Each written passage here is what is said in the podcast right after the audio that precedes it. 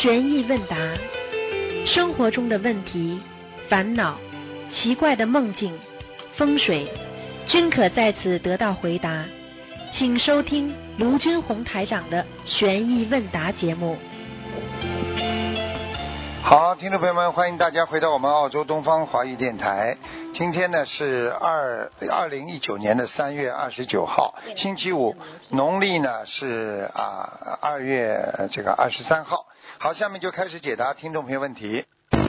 喂，你好，喂，哎，你好，嗯，喂，请讲，请师傅吗？哎，是，请讲吧。哎呦，师傅哎。你好，你好，你好，一直想请安了。好，谢谢，谢谢，师傅你身体健康，谢谢，红发顺利。谢谢，谢谢，首先感恩师傅你多年来对我弟子的关心和加持。谢谢。师傅，哎，你一直教导我们弟子要无无我利他，对。救度众生。对，几年来，一直经常为急用经文组合的师兄助念。嗯有一次在梦中梦到一间房屋倒在我肩膀上，房屋里走出一个人，笑着对我说：“谢谢。”我看到这个倒塌在肩膀上的房屋，心想怎么办？这时你的声音在我耳边响起，帮别人背业了，念小房子可以消背的业，还会需要自己的一份业，得一份功德。感恩师父慈悲，在弟子困惑的时候得到你的开示。嗯，师傅的去年，嗯一七年新加坡法会，你开办弘法助人佛学知识讲座培训，一直感到自己不够格，不想报名参加。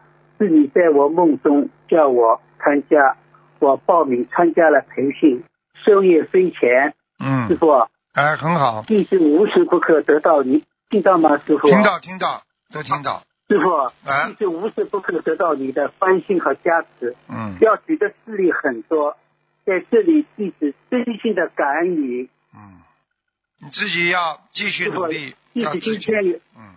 弟子今天有三个问题，请师傅开示。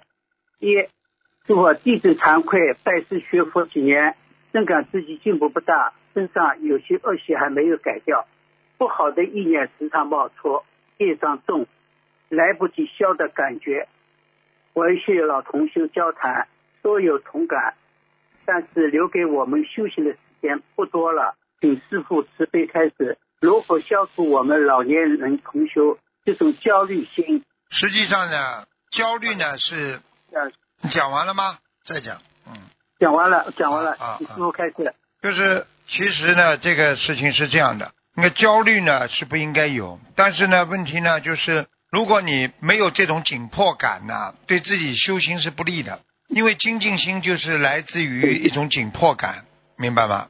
对，明白明白。那么你要是天天在混混混，你可能一年就混掉了，两年就混掉了，可能也就没了啊啊，就是这样。所以人还是应该有些紧迫感，但是呢，不要紧迫过头，过头就变成焦虑了，明白吗？明白明白。哎，好了，嗯，师傅，我问第二个问题：哎，学佛人要修出离心，出离心对我们老年人说尤其重要。请问，出离心和厌世心有什么区别吗？哦，当然有区别了，慈悲开始。区别很大。出离心呢是一种自觉的觉悟之后的，要离开这个世界，不要去被这个世界很多的烦恼所挂碍啊，这叫出离，嗯。这是一种觉悟之后的一种出离心，对不对啊？但是烦恼心是什么呢？烦恼心就是你厌世，那你本身就是根本没有觉悟之后，你对这个世界的烦恼，对这个世界的厌恶，那你当然了产生那个负能量了，这个负能量会造造成你自己那个自杀啦啊各方面的情况了，明白了吗？嗯嗯嗯嗯。哦，明白了明白了，感恩师傅。嗯，师傅，第三个问题，嗯师傅帮我解个梦。同修做梦梦到我买了瓷器做的马和小马桶，同修们有意见。同修之前打通你的电话，你慈悲解梦，说是有内财的问题。弟子学佛以来，在经济上、经济交往上是比较慎重的。当天晚上我做了一个梦，梦见我邻居手里拿着两张黄纸条，在我眼前晃来晃去。现实中他做服装生意的，他的店要关闭了，借了小区一间房，继续抛存货，剩下的货捐送贫困地区。我到他那处去玩，他硬送我两条裤子，我付了十块钱。不知我这个梦与理财有关联吗？请师傅准备开示。首先，你是托别人打的是吧？对对啊对，，托别人打的。那这个人，你现在把你这个梦告诉我，我当场给你一梦，可能他是口误吧？我觉得你这个梦根本不是这个情况吧？你刚才这梦再讲一下给我听一下。就是同修打的做的梦还是我做的梦？你的，你的，你做的梦。嗯啊，我做的梦是这样的，呃，当时是我听了进了师傅的录音录音开录音以后呢，我做梦了，做梦了晚上就是梦到一个呃，这个我这个邻居呢就拿了两张纸条在我眼前晃来晃去。那么现实当中呢，我意念当中是好像是欠了他的钱似的。现实中呢，他因为是做服装生意的是邻居，啊，这个啊，这个梦啊，这个梦，嗯，这个梦应该是这个梦应该很简单了，这个梦可能就是你占了他便宜了呀。是吧？啊，你就是占了他便宜。所以作为一个学佛修心人，尽量不要去占人家便宜，这是如理如法的呀。应该不是大哦什么大的敛财，因为我刚刚前面听他做到你的梦，什么一个瓷的马桶跟这个敛财没关系的，他怎么会说师傅说他敛财这个呢？啊，那么他是他在解，因为他说的梦，这上次打过电话了，问了这个。但是问题但是问题就是哎，但是问题，你把他的梦你再告诉我呀，我就知道了。啊，我知道，呃，他可能做梦是这样的，他说我跟着那个这几个同学呢一起去到那那个嗯他们的家里去去收那个粮食，收了很多粮食，收了很多粮食嘛，到那另外一家呢就没有收到，收到了嘛就到了一个商店，比如说的是超市什么，呃，就是我说我要买个尺码，我买个尺码，买个尺码呢，叫他们呢每一个人呢都买一个小瓷的马桶，那哦瓷的小马桶，那么他们呢都不愿意买，不愿意买嘛，有个同学感到头疼就跑出去了。啊，那不是那不是敛财，那是你强行的叫人家做一些功德吧？你虽然自己没有敛财，但是你强行的叫人家做功德了，这个不要讲，肯定是的，哦，这我知道了，我自己、哎自己忏悔，师傅，我只是好吗忏悔忏？悔，嗯，就是这个，知道了，百分之一百的，嗯，感恩感恩啊，好，就这样，谢谢，嗯，好，再见。喂，你好，喂，弟子给师傅请安，感恩师傅。呃，有几个问题，请问师傅，嗯帮同学问的，感恩师傅。就是划掉名字都是地府的运作，请问师傅，在阳间做了什么样的事会被地府划掉名字？一般的就是扣除阳寿呀，划掉名字就是扣除阳寿了呀，你阳寿没有了呀，嗯，就是你比方说你这个做的恶事太厉害了，做的恶事太厉害了，嗯。嗯嗯，同学想请问，划掉名字之后，这个洋人接下来会怎么样？这个洋人接下来就是魂魄不齐呀，混混叨叨的呀。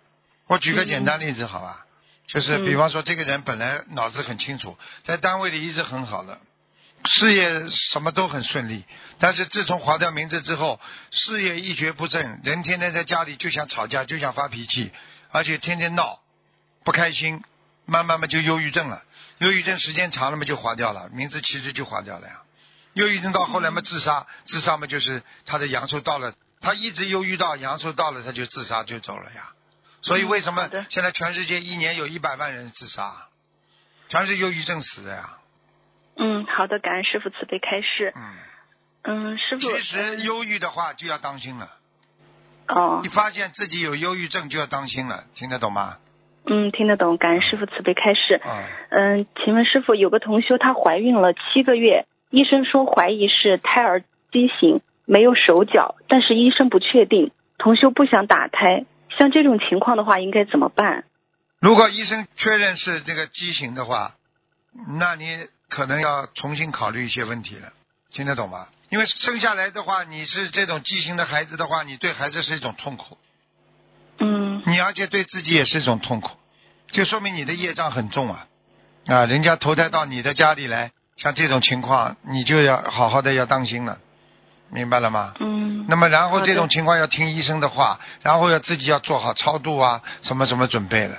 因为畸形的话，你生出来，这个这个让孩子更多的痛苦啊。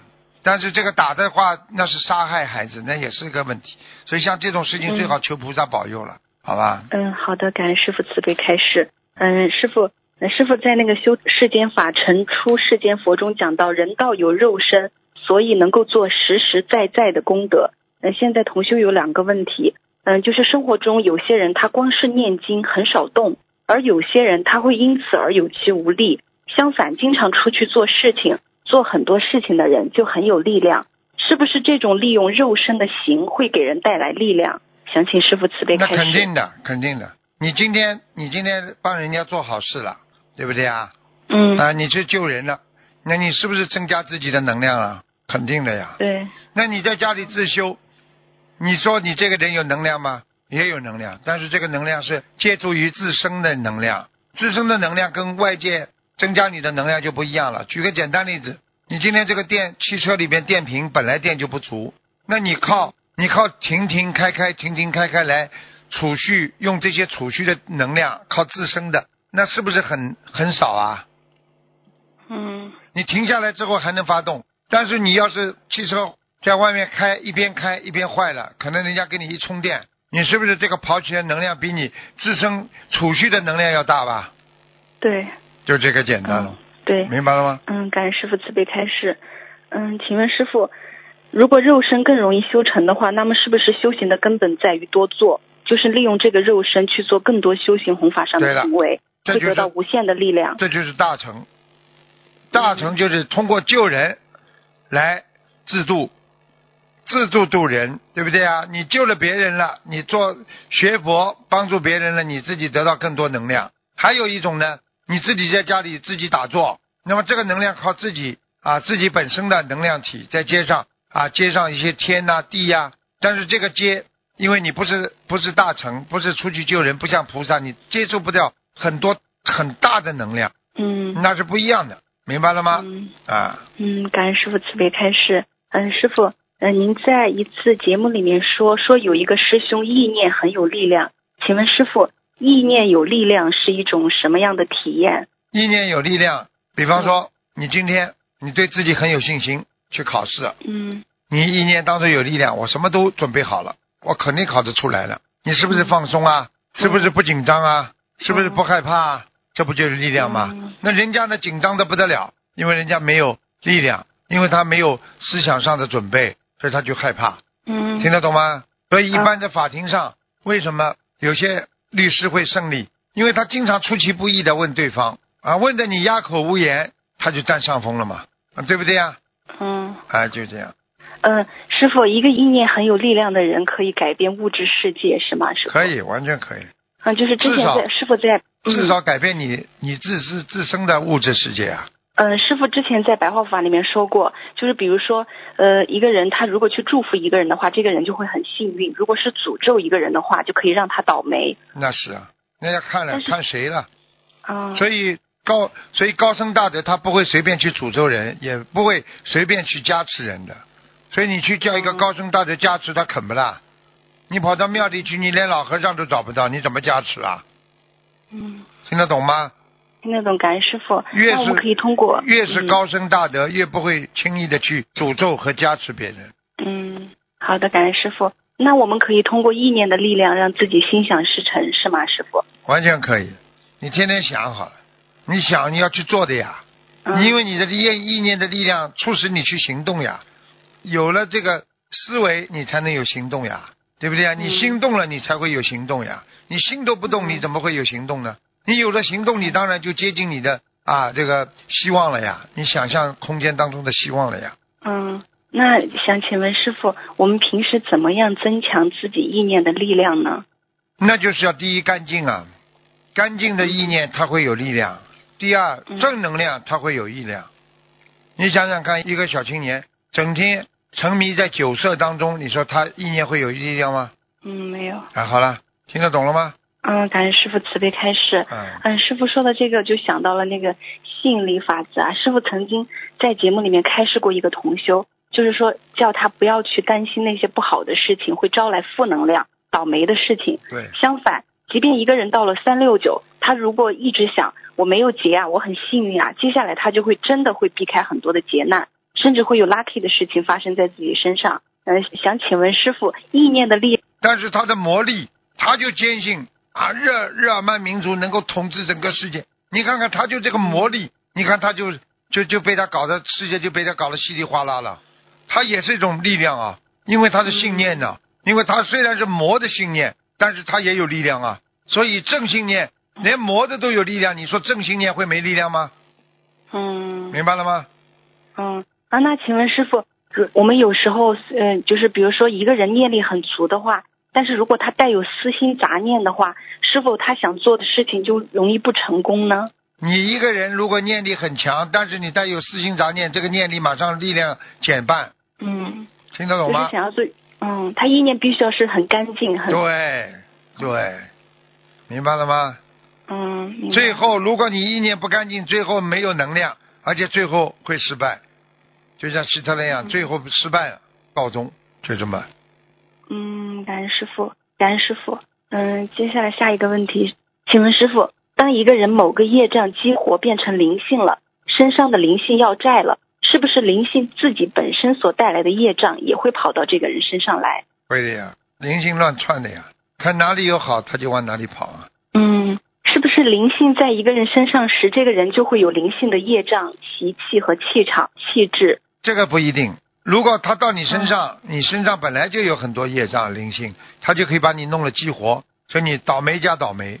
如果你身上还是正能量，他就算到了你身上，他过一段时间他自己会离开的，嗯，明白了吗？那那邪不压正啊，这就叫邪不压正啊。那师傅，灵性在人身上的时候，灵性带来的业障会不会成为这个人自己身上的业障的一部分？要看的。如果你是欠那个到你身上灵性在他身上那个人的债，那就算你没有，但是他到了你身上了，那他就会把他的你欠他债的业障带到你的身上。是全部背业，还是欠灵性多少就替灵性背多少业障？一般的都是替灵性背多少，你欠多少背多少的，不会全部的。嗯，蓝师傅，如果一个人临终的时候正好身上有一个业障很重的灵性激活了，会不会因为灵性业障太重而导致本人被拖下去？会的，这叫共业，你帮他背了，而且你在边上参与了嘛很多事情，那你就基本上就被他带下去了。嗯，嗯，哦，感恩师傅。呃，请问师傅，呃，很多同修他的业障比例到了十几或者二十几之后，再怎么念经做功德，还是那个比例上下。请问师傅，为什么再怎么念经，业障比例都下不去了呢？很简单了，你自己的业障阻碍呀。为什么你的火车开到前面不能跑了呢？前面阻碍你了呀。是不是是因为消业到一定程度之后需要修心了，对了，有道理的。需要下决心痛改前非，改毛病习气，就是说要发菩提心，业障才能消掉。你拼命的去做功德，好，功德是有。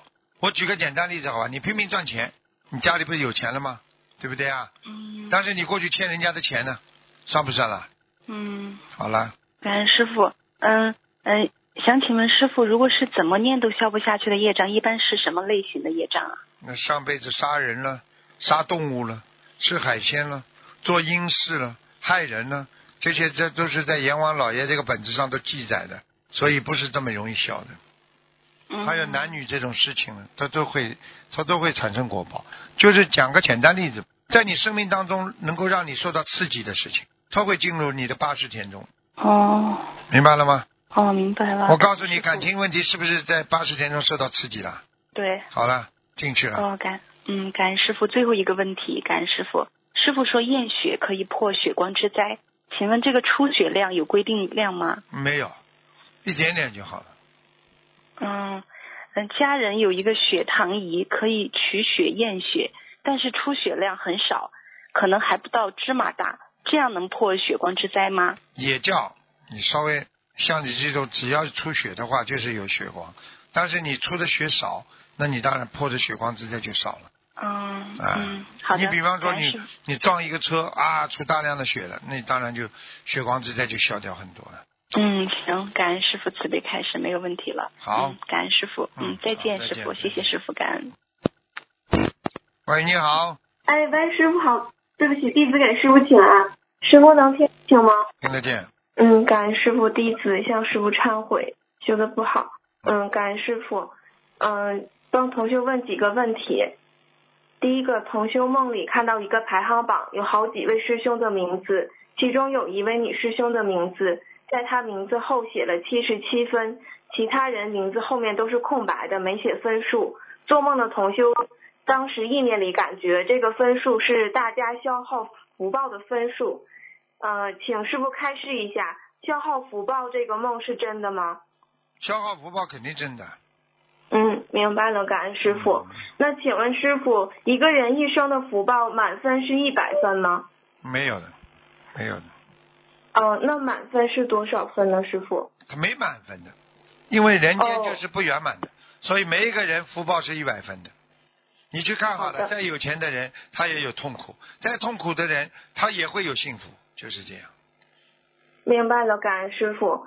嗯，请问师傅，以前看过一个佛教的故事，是清朝纪晓岚记录的，说一个富人的儿子和佣人的儿子在同年同月同日出生，因富人的儿子从小就过度享福报，最后福尽人亡，而佣人的儿子因为没有享过什么福，反而活得很长。请问师傅，福报消耗尽了以后，是否会走人呢？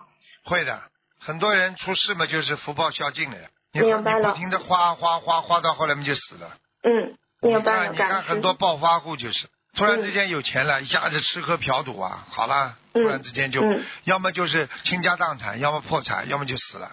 嗯，明白了。好了，感感恩师傅，对不起，师傅我这边有点听您那边说话是断断续续的，啊您能听得清吗？我听得清楚，嗯，嗯，明白了。好的，感恩师傅。那请问师傅，这位师兄应该怎么忏悔呢？怎么忏悔啊？嗯好好的忏悔，忏悔的话就是要积福积德呀，要福慧、福慧双修呀。嗯，明白明白，感恩师傅。那请问师傅，怎么样才能保留住剩下的福报，不被过早的消耗掉呢？诸恶莫作，众善奉行。明白了，好的，感恩师傅。呃，这位师兄目前还在上学，经济来源主要靠他的父母，家庭条件也并不是特别充裕。请问师傅，他是否是因为对父母亲的不孝顺，或者是花父母父母亲太过的钱，而而导致他这个福报消耗的这么快？会，会，哦，嗯，那请问师傅，是否他命根当中的福报本来也不是很多呢？是要看他生出来的父母亲有钱没钱的。如果生在哦富裕、富裕的人家里，就说明他有福报呀，真的是这样的。嗯嗯嗯，这个女师兄她出生的时候，她家里条件挺好的，到后来就是家里头渐渐条件就变得一般了。啊，那就是她消耗福报了。明白了，好的，感恩师傅。嗯，嗯，师傅您曾经开示过，看人间要看得淡一些，心和气平者，百福自集呀、您当时解释说，就是说一个人的心很平，气很稳的时候，这个人一百个福气都集在身上。请问师傅，是否一个人的情绪太过于不稳定，伶牙俐齿，没有忍辱心，说话伤人，也会造成他的福报的损耗呢？完全正确，一百分。哦，明白了，师傅，那就是我们一定要守口业，这个不仅会消耗我们的功德，还会消耗我们的福德。你去看整天骂人的人，整天伶牙俐齿，搞来搞去的人，我告诉你，倒霉的了，福报都没了。嗯，嗯，明白了，感恩师傅，弟子要好好忏悔，对不起师傅，对不起菩萨，感恩师傅。嗯，下一个问题就是，中国很多一些一线城市的师兄，今生的福报都很好，那他们要如何避免这种在不知不觉的情况下过度的消耗呢？众善奉行，诸恶莫作呀，学佛修心呀，还是那句话呀，嗯，明白。你不学佛，你怎么修？怎么能够积福积德啊？嗯福气总归会用完的呀，就存款你总归会用完的呀，你不往里边去加，你你怎么能够保持你这个存款不被消耗掉啊？好了，嗯，明白。嗯，弟子也曾看见过，就是法师们他们用洗手的那个纸巾，他们都是用了一次再用一次，都用了反复用好多次，就是不舍得丢，就心里很有感触。我们平时用水还有用那个纸都不是很节约，对呀、真的要向法师学习。对呀、就是这样。嗯，明白了，感恩师傅。嗯，请问师傅，师傅您在过去的录音中曾经开示过，可以祈求观世音菩萨帮助我们封存功德，不要转化为人天福报。那有同修许愿封存功德后，发现精力上确实减少了很多。请问师傅，我们在维持基本生活需要以及放生做功德、参加法会资金前提下，是否也可以请求菩萨帮我们封存功德呢？一般不要这样，因为每个人的业障都很重。如果你封存功德的话，你功德一点都不能消耗抵消你的业障，那你就是该倒霉的时候就倒大霉了。哦，嗯，现实生活中有一有一些同修，他们就是已经向菩萨许愿要封存功德，现实生活中过得的确是很辛苦，但是他们觉得不能搞的，这个不能搞。我没讲过的事情，你们最好不要去搞哦哦，就不要许这个愿是吧？啊！谁叫你谁叫你搞的？师傅讲过不啦？没讲过的事情为什么要去搞啦？明白了，对不起，师傅。弟子向菩萨还有师傅忏悔，向自己的父母亲忏悔自己的不孝顺，孝而不顺，总是抱怨父母花父母太多的钱，浪费太多父母的钱，惹父母亲不开心。弟子知错了，弟子忏悔丢佛子的形象。弟子也向菩萨还有师傅忏悔自己说话伤人、伤害别人。弟子知错了。弟子也向菩萨还有师傅忏悔自己没有真心改过，菩萨给的机会没有好好珍惜，没有认真改毛病，不精进，懒拖拖，虚度年华，没有感恩心，自己自私，只考虑自己，不关心别人。对不起，师傅，弟子知错了。嗯，另一个师兄也是被师傅解梦说消耗福报了。他说我们都是修了挺多年的，惭愧没有培福反而消福了，忏悔自己浪费时间爱睡懒觉，念经不精进，对不起菩萨，对不起师傅。就是这样，一个人不能绝对不能丢掉菩萨的那种理念、信念，要坚持好好修的。嗯，嗯，弟子发现，就是无论菩萨安排到什么样的环境去，都是一切都是最好的安排，就是成全我们，让我们把自己的佛性发挥出来，挖掘出来我们本性的最好的一条道路。是的，感恩师傅，是的，嗯，嗯，感恩师傅，感恩菩萨。嗯，这个女同修当天知道这个梦境后，就彻底反思自己，挖自己的问题所在。她晚上做梦，呃，她梦里请师傅解了一个梦，梦里感觉是在皇宫里，做梦人是个太子，现在太子的位置是空的，意念里太子去烧小房子去了。做梦人感觉自己就是那个太子。之后师傅在梦里解释说，已经开始转变了，还提醒他要多念小房子。请问师傅，这个做梦的同修过去生中可能做过太子吗？完全有可能。哦，那投为女生肯定做了很多不好的事情。你都知道了，明白，对不起师傅，对不起师傅。嗯，嗯，下一个问题，请问师傅，夫妻之间女方不用去工作，一切都由男方负责经济。请问师傅，这样会造成男女双方互相欠债吗？就是女方又欠男方的债呢？会的。嗯，会。那如果夫妻都学心灵法门的，都学佛呢？那废话，那当然好了。哦，那这就是会减少点欠债是吗？师傅？对呀、嗯，对不起，师傅。嗯，嗯，下一个问题，师傅，您之前开示过放生鱼子时，外面的保护膜不要撕开。请问师傅，那鱼子是直接放入水中吗？是的，嗯，哦，那就是就是挺多网上有挺多说法，说有的是放进无纺布袋子里，或者是给袋子留一个小口，然后再放入水中；有的说是放在河岸边的水草里，有的还说埋在河边的泥沙里，就是直接放在水中，是吗，师傅？是的，嗯，好的，好的，明白了，感恩师傅。呃，对不起，师傅，你好像有一点累。是。好了，嗯，对不起，师傅，我能再帮同学问几个问题吗？讲吧。嗯，啊，就是从面相学上可以看出这个人的运程，如果整容了，是否也会破坏之前的运势呢？会，那就是有的人整的好的，是不是也增强之前的运势呢？会。如果就算你没有发誓，但是你嗯只要、啊拼命的努力修心啊学佛啊，他当然会改、嗯改变你原来的流年运气了。嗯，明白了，感恩师傅。嗯，下一个问题，师傅您曾经讲过，梦到小 baby 撒尿撒在自己身上，或者小 baby 哭是有财运。那请问师傅，这个怎么判断是流产的孩子没超度走，还是有财运呢？一般来讲，如果啊已经流掉了，那就说明这个孩子就是没有今生没有如愿，他可能还会再到人间来，所以他就是就算他有有的时候人家家里有点钱了，就是说他应该有点积蓄了，但是他也会嗯用完就没有了。所以像嗯这种源源不断的话，你就是要源源不断的做功德、做善事的。这谁都懂得嗯一个道理，你不对他持续的好，他不会跟你真心的。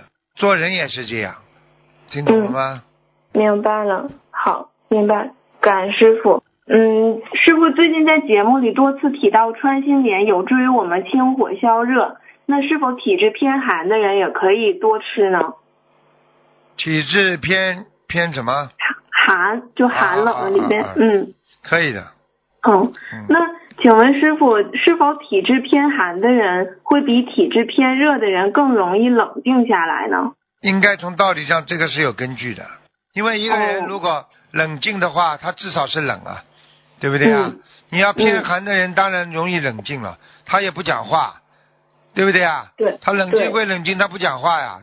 偏寒的人，嗯啊，就是这样。嗯，哦，这样，明白了，明白了，感恩师傅。嗯，我最后帮同修问两个梦境，师傅。嗯嗯，同修梦到他带着几好几个人要去推翻罗马大帝的统治，然后路上还看到罗马大帝闭着眼坐着一个椅子上，不不停的颤动，然后他继续往前走，就到了一个城，需要手续才能进城。同修居然顺利通关了。进城后觉得那个地方很辽阔，能干见大片天，意念中觉得类似罗马城一样的地方。他意念中还感觉的神奇，觉得自己是要推翻罗马大帝统治的，居然顺利建成了。同修最近在等澳洲的学生签，请问师傅师傅之前给他看过图腾，说他的签证状态不太好，成功率只有百分之五十。请问师傅，是否这个是跟他学申请澳洲签证有关呢？他至少上辈子有一辈子他是加入这个推翻罗马帝国的这个行列的，嗯，哦，这是前世梦前世？梦啊，没有用的，嗯嗯，嗯，那他又做了一个梦，就是做梦他往上爬一座山，可是碰到一个地方，说是烈士陵墓，啊，意念里他就是觉得是学佛人不怕的，然后他就爬山的过程中看到天空中出现了穿着粉色外衣的弥勒佛，一共看到了两次，但是上到山顶后又下山了，请师傅慈悲解梦。这个没什么大问题的，说明他有菩萨加持。啊，他有菩萨加持，嗯那就是他这个签证成功率会能高一点，是吗，师傅？会会，已经开始高。嗯，嗯，那就请菩萨加持他能顺利下签，请师傅也慈悲加持他顺利下签。嗯他也是想留在师傅身边，好好学佛修心，最后帮师傅好好弘法的。嗯感恩师傅。嗯，嗯，那弟子今天问题就先问到这里吧。好，感恩师傅，师傅再见。啊再见师傅保重。嗯，再见。师傅注意休息，师傅再见。谢谢。喂，你好。喂，哎，师傅好，嗯呃，弟子给师傅请啊，感恩观世音菩萨，感恩师傅。呃，今天有几个问题啊、第一个问题，设佛台过程中，领头的同学在设佛台流程中加入了自己的东西，例如对新同修的期许等，并且流程的最后，让参加设佛台的所有师兄要依次报出自己的名字，互相感恩，这种做法是否如理如法呢？他是谁啊？呃，是设我佛台我不是，我就跟你讲，哦他算谁？他是老几？啊啊，那那如果自说自话，自己搞一套，不如理不如法，嗯哦，明白白了？吗？而且他哎以后如果他要是再这样，你们就叫所有的人在心里讲，某某某的业障由他自己背，哦，没什么客气的。接下来他就生病了，哦要自己编的。明白。他我看他再下去，很快就要拜师了，可以。好好的，感恩师傅慈悲开始。那这些与他一起参加设佛台的同修，会不会有业障？需不需要念多少礼佛呢？根据每个人个人的情况的，不一定的哦啊。业障不会他背的，哦，你要知道名字，名字叫了他就会有灵动性，嗯明白吗？如果啊他这个佛台设了，人家菩萨不来，小鬼来了呢，就把名字记下来了，这下就惨了。哦。你看过去有的人跑到庙里去，你你你比方说你不知道菩萨来不来，你把自己的名字一报，嗯你碰到好的菩萨，碰到好的护法神，你就会越来越顺利。你自己心中意念不干净，再碰到一个不好的常住在庙里的那种啊仙呐、神啊，或者怎么灵界灵界的东西啊，他把你一记再搞搞你，你就接下来就惨了。为什么很多人磕完头跑出庙门就摔一跤啊？哦，这还不懂啊？明白明白，哪有磕哪有磕过头拜过佛跑出去摔跤的？嗯没有理由的，听不懂啊？是是是，好的，感恩师傅慈悲开示。说说我说说个笑话哦，有一个人去求财神菩萨，嗯哎呀菩萨保佑啊保佑啊，讲了半天，讲好出门就从庙的楼梯啪啦啪啦滚下去了，摔了个嘴啃泥。结果他就跟人家说，哎，我刚求过财神菩萨，财还没到，怎么人先摔了？嗯那个人就跟他解释了，说财神菩萨大概心想，就你这种人没摔死已经蛮好了，还想发财。间接提醒他。我 人都没做好，你还想发财？好的，好的，感恩师傅慈悲开示。啊、下一个问题，设佛台时黄色背景画如果不小心贴歪了，是用那种强力胶不能再调整的话，那贴画的师兄会不会有业障？要念多少礼佛呢？业障不大，但是不好。如果你看得出来了，再强力胶，你也得想办法调整一下，啊怎么弄一下？嗯，嗯，好的，好，明白明白，感恩师傅慈悲开始。下一个问题，有些同修急于做功德，误将大量法宝，比如经书、白话佛法、空白小房子等，结缘给了借我们法门敛财的人，同修会不会有业障？会将法宝结哦会，那将法宝结缘给呃那个给借法门敛财的人，会有什么果报呢？会什么果报？啊对不对？这个助念为娼啊，这就不好啊。嗯，这个就是你知道他会敛财的，你还要把法宝给他，让他继续敛财。嗯，那如果在不知道的情况下呢？不知道情况好一点，不知道、啊我问你，不知道情况把人家撞死了，有罪不啦？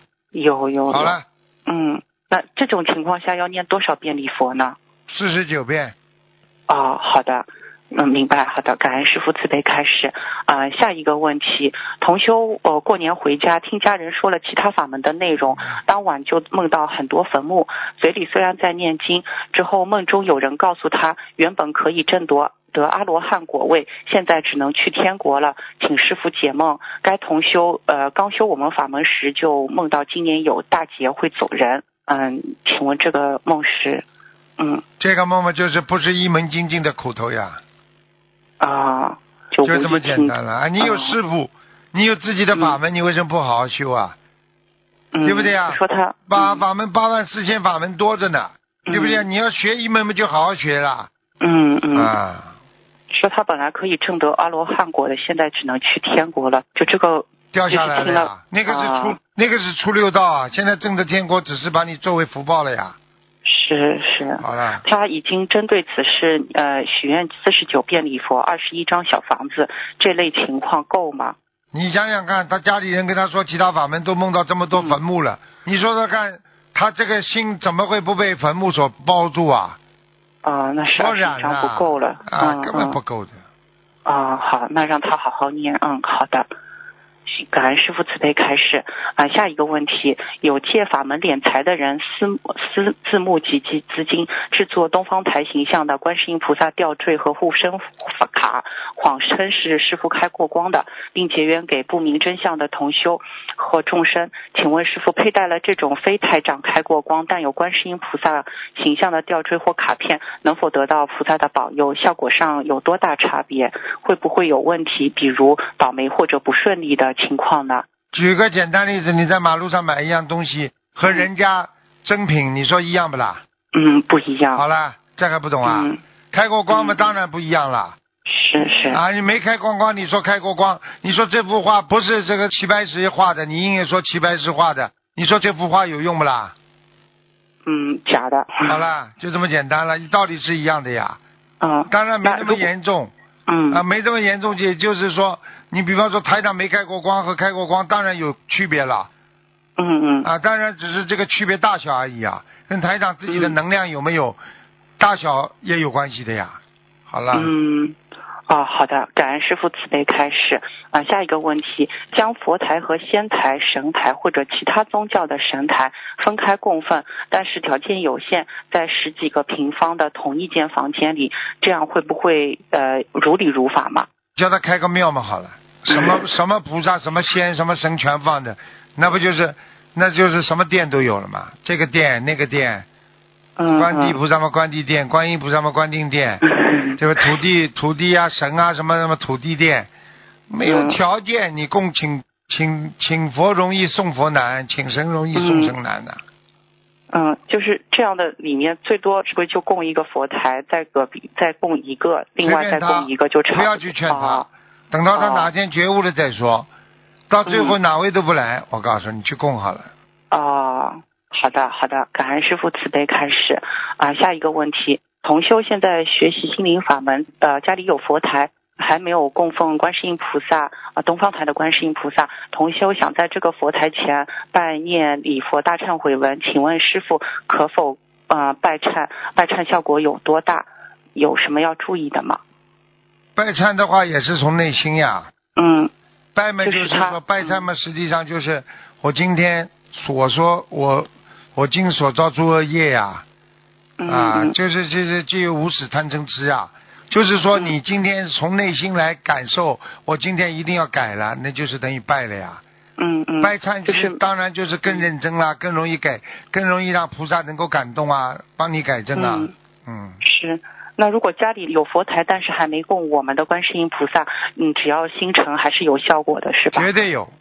嗯，好好，嗯，感恩师傅慈悲开始。下一个问题，未吃全素的同修助缘设佛台过程中非常积极，会帮助装裱佛像等、擦拭佛像呃等。全素的师兄不好劝说，怕让未吃素的同修起烦恼，打击他的学佛积极性。这种情况，呃，如何既能做到对菩萨恭敬，又不影响呃未吃全素同修的积极性呢？直接告诉他，没有办法的，哦没有什么积极性不积极性的。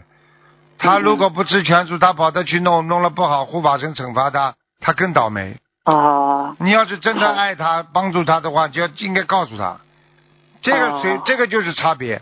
你觉悟没嗯人家高，你就必须让觉悟高的人。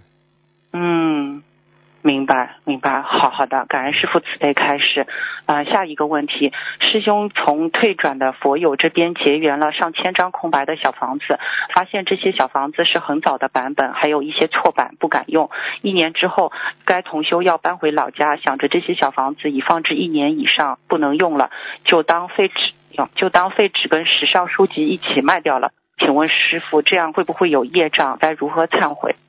哈哈，嗯，总不是太好，嗯，嗯，这种包包好扔掉也比卖掉好，因为嗯你卖掉之后他不知道怎么处置的，他弄得很脏的话你就有业障，他如果直接扔掉你就业障少，啊。好了，啊，好好，感恩师傅慈悲开始啊。下一个问题，呃，很多师兄为了呃守戒更严格，特别是邪淫的方面，想许愿不看异性。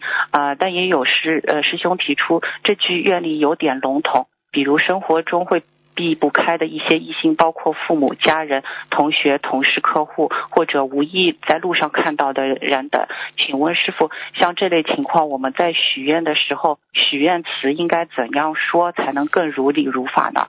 很简单了，嗯对不对啊？我今今天要开始戒邪淫，所以请菩萨赐给我智慧、啊，嗯让我能够避开很多的异性。啊，嗯能够保佑我的心灵纯洁干净，观世音菩萨慈悲就可以了。啊，之后呃，就是许许愿想许愿不看异性，那这样的话就用这一句就可以了，是吗？对啊，不看异性的话，你就说啊，就是说我今天许愿啊，从以后我不看异性。其实你看到了没关系的，不看的意思就是说不看到心里去啊。嗯你看见一个老太太，你会静心了不啦？你看见一个嗯老婆婆，会你会看到心里去不啦？哦你看那个小伙子们，你才动心的呀。好了，啊、就就是嗯，就是刚才那样说之后说就是不尽心啊对啊，好的好的啊，感恩师傅慈悲开示。那如果渡人当中的话，如果有异性的话，还是建议推荐给呃用异性同就同性的同修去渡他是吧？是嗯嗯，好的好的，感恩师傅慈悲开始。啊，下一个问题，师兄在网络上建群度人，有些新人开始念经，但还吃活杀的呃杀生或者从事杀业，告诉他因果后，他还不改的话，可否让他仍然留在群里呢？他坚决不改的话，不要让他留在群里，让他自修吧。啊害群之马不可有。啊，好的好的，嗯，感恩师傅慈悲开始。下一个问题，如果一个人的寿命到了，但许了化解关节的呃房子，这样对延寿会有没有帮助呢？会，哦，好的啊，感恩师傅慈悲开始啊。下一个问题，生活中差点出车祸，是躲过了一个劫，那么丢了贵重的物品，后来找到了虚惊一场，这也算过节吗？是啊，好的，感恩师傅慈悲开始。下一个问题，有些过去修过其他法门的年纪大的同修，例如八十多岁了想供我们的佛台，在请下来原来之前供的别的法门的菩萨像啊、会针对此事念小房子，但是会不会对这位老同修有什么影响呢？因为年纪大了。应该不会。啊、好的，嗯，感恩师傅慈悲开始。嗯，啊，下一个问题，如果给深色的菩萨像镀金身，那么请下来的时候需要念小房子。同修考虑到度金身的师傅气场不知道如何，是否度好了回来重新供的时候时候仍然需要送小房子呢？是啊哦、那像度好了之后这类的情况是要三张三张哦，好的，啊、感恩师傅慈悲开始。啊，下一个问题，呃，油灯结莲花大家都非常法喜，但是结的莲花点燃时很容易爆的佛台上到处都是，但又不舍得轻易去掉。请问师傅，结的莲花多久去除一次比较合适呢？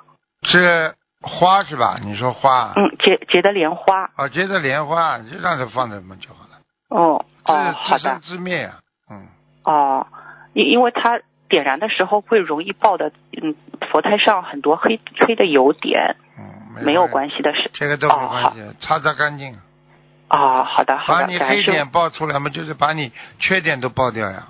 哦，那还是好事情。对呀、哦哦哦，好的好的，感恩师傅慈悲开始。那下一个问题，呃，万物包括宇宙本来就是八十田中变化出来的，那由一个念头而引起的分别执着妄想造就的，就连西方极乐世界都是阿弥陀佛的愿力所化。嗯，请问师傅，那宇宙本来的真实样子该是个什么样呢？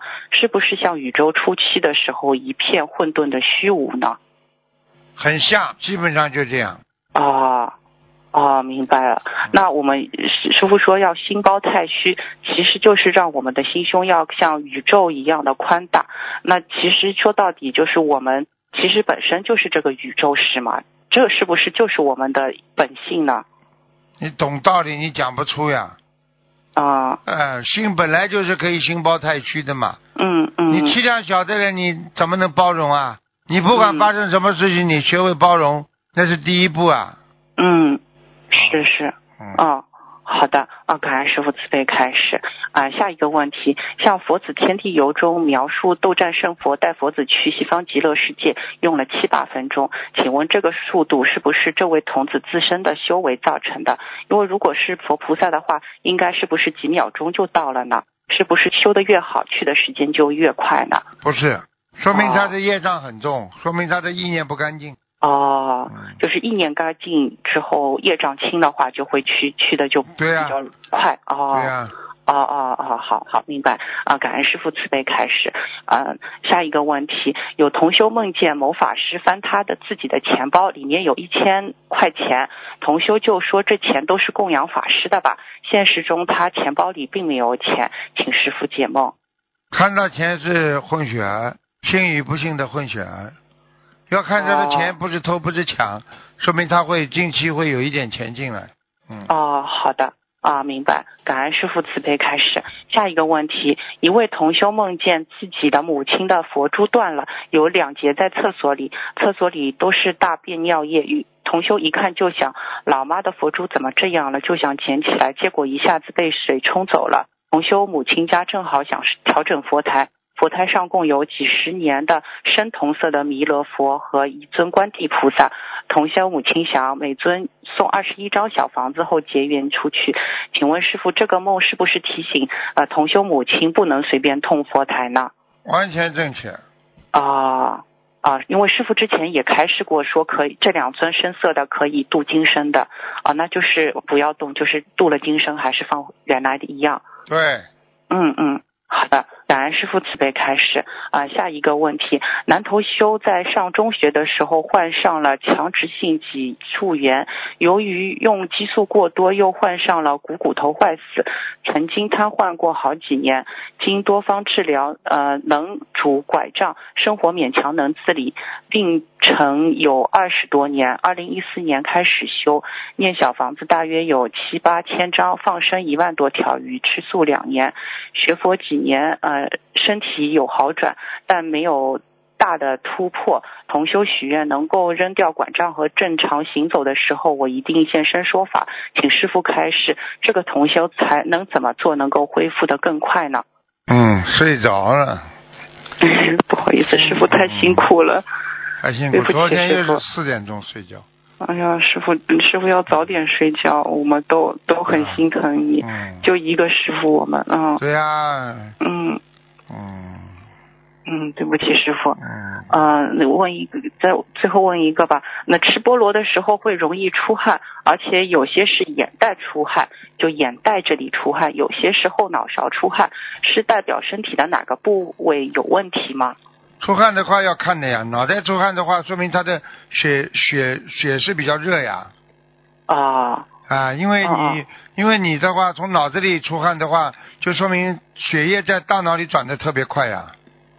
啊，啊，那那比如说像吃菠萝出汗，好像网上查说是有一点过敏，那吃了之后就有些人是眼袋这个地方会出汗，有些是后脑勺出汗。这个就说明他眼袋子这个地方的这个调节机能啊特别敏感，哦，而且呢，出汗的人呢，就是说眼袋这里出汗呢，这跟心脏有关系啊。哦，心脏不好，啊，哦心脏不好，排泄功能不好，有排毒的功能消耗的不好的话，人就会出汗，从里边出不去，这就从外面跑。嗯，那么嗯有的人呢，自我调节的好，他出汗就比较好。但是呢，你如果调节的不好，他只能往外挤了。嗯嗯但是还有就是跟毛孔也有关系的，哦人的毛孔太大，出汗也厉害的呀。你看有的动嗯物毛孔很大，一颗一颗的，它出汗就直接出来了呀。大象，哦，大象毛孔多就对对，它毛汗毛，啊它那个毛很硬的。啊，哦哦就是这样嗯的，道理听得懂了。好的，好的，感恩师傅慈悲开示。那今天就问到这里，师傅辛苦了，师傅保重，个人业障个人背，不让师傅背。好，好好，嗯嗯，师傅再见。啊好，啊，好再见好，再见，嗯。喂，你好，师傅好，哎，师傅弟子给恩师请安。嗯啊，师傅，我想呃，师傅帮我解几个梦，弟子的业障自己背。嗯呃，一个师兄梦到和师傅去了一个道场，那个道场呢暗的没阳光，呃，那里有几个修行人。师兄和师傅走到一个老太婆身边，师傅说这老太婆修得不错。师兄看到这老太婆是我的样子，呃，师傅给这老太婆灌顶。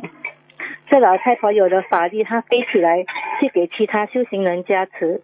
请问师傅，这是不是呃呃过去式的梦呢？对啊、你过去一定是这个老太婆呀。啊，为什么在？你能师傅给你一加持，你就能飞起来了，就说明你上辈子的缘分很深啊，你修过的是我曾经跟师傅在上面帮师傅救人了啊，对呀、就这么简单，嗯啊，现在投你身在人间救人了。啊，就 是啊，嗯，嗯嗯嗯，哦，就是没有什么意思啦。没有，没就是就是让你看到你的前世啊，哦，这样，OK。还有呃，另外一个梦，一个师兄梦到呃，他去了一个地方，那个地方是我的地方来的，然后我养了很多乌龟，呃，他我很高兴的告诉那位师兄说，我的乌龟生了很多小乌龟，那那同那师兄做梦的师兄就说，呃，这些乌龟应该要回归自然，请师傅慈悲解梦。叫你放生啊，还不懂啊？啊？叫你放生，嗯，哦，要去放生啊？啊，叫你回归哦自然嘛，就叫你放生呀，这还不懂啊？啊，我还以为是因为我刚刚在法会分享那个吉隆坡法会去年一十二月的，我以为是延寿了。是啊，是啊嗯，叫你继续放生，继续延寿啊。没错。哦，因为之前梦到有方家师傅解一个梦，说一四五七极乐世界的，啊，那师傅是说不是一百四十五天就是一百四十五个月咯，人现在就说延寿了吗？啊，对啊，继续在延。嗯。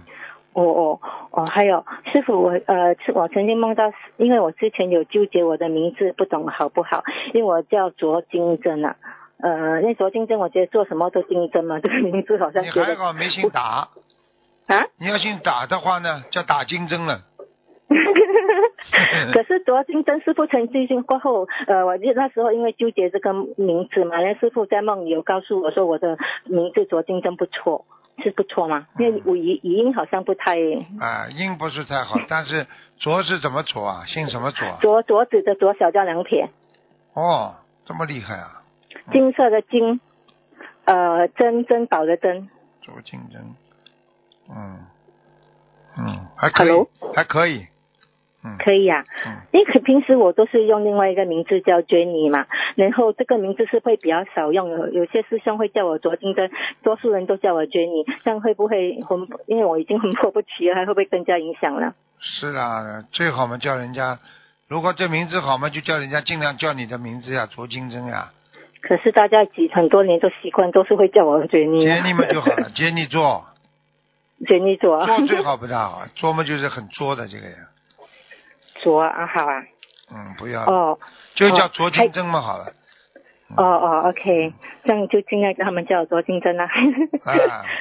还有师傅，还有啊，那个呃，我在。就是呃，因为我之前师傅，因为我女儿不是有跳楼自杀那个强迫症啊，你师傅叫我尽快拿一间屋子嘛。那过后很感恩菩萨慈悲，我也是有在法会分享啊。我就是呃，我就在拿锁匙的前，我因为拿我买到的一间新主屋嘛。你在拿锁匙的前一个星期啊，我就梦到菩萨给我梦说，我就梦里我去，就是说拿锁匙去看新屋子啦。因为我还有一个星期才拿，还没拿嘛。因为我就梦到我去了一个一个一间屋子，然后一间屋子很大间，然后。一个女的就跟我一起嘛，她就跟我讲，你这间新房子以前是观音堂来的。这句话，这个梦有什么意思吗？因为这个是新建筑物，没有以前没有人住过的。